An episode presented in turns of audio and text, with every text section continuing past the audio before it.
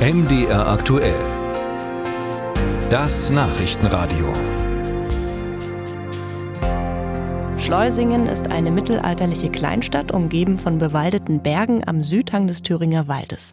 Es klingt idyllisch. Aber in die Idylle mischt sich seit einiger Zeit Unruhe.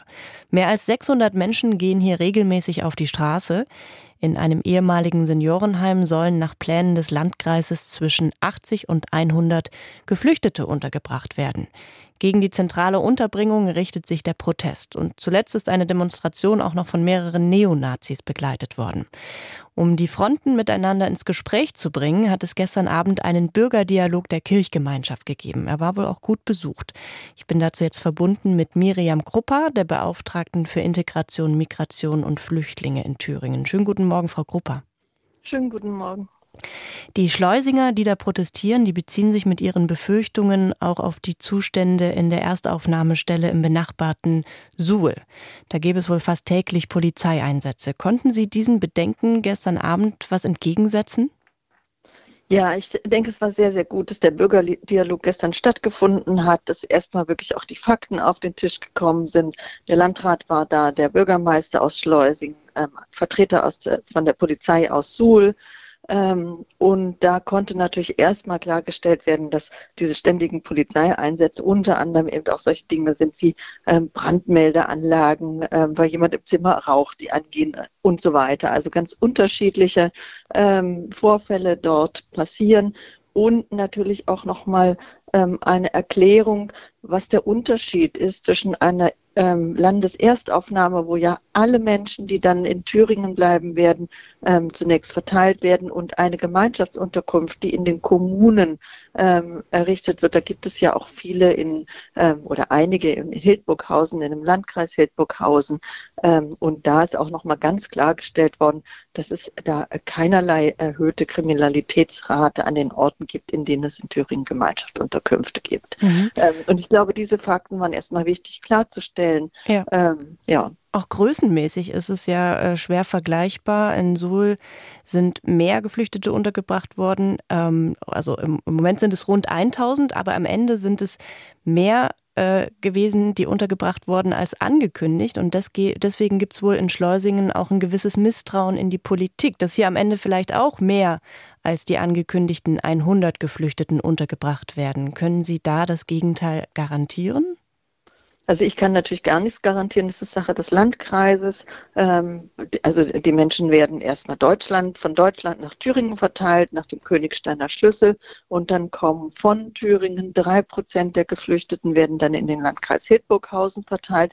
Natürlich, wenn die Anzahl der Geflüchteten insgesamt steigt, sind die drei Prozent, die sozusagen der Landkreis Hildburghausen ähm, von Thüringen weiterverteilt bekommt, ähm, können die auch steigen oder sinken. Aber das heißt ja nicht, dass sie alle in Schleusingen untergebracht werden.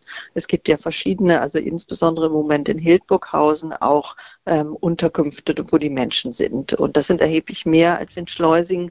Ähm, aber das ist Sache des Landratsamtes zu sehen, wenn mehr Menschen kommen, wo werden sie verteilt. Es kann natürlich genauso gut sein, dass die Anzahl der Geflüchteten sinkt, beispielsweise wenn der Krieg gegen die Ukraine ähm, aufhört, dann können Flüchtlingszahlen auch wieder runtergehen. Das weiß niemand von uns. Das sind Prognosen, die niemand von uns vornehmen kann.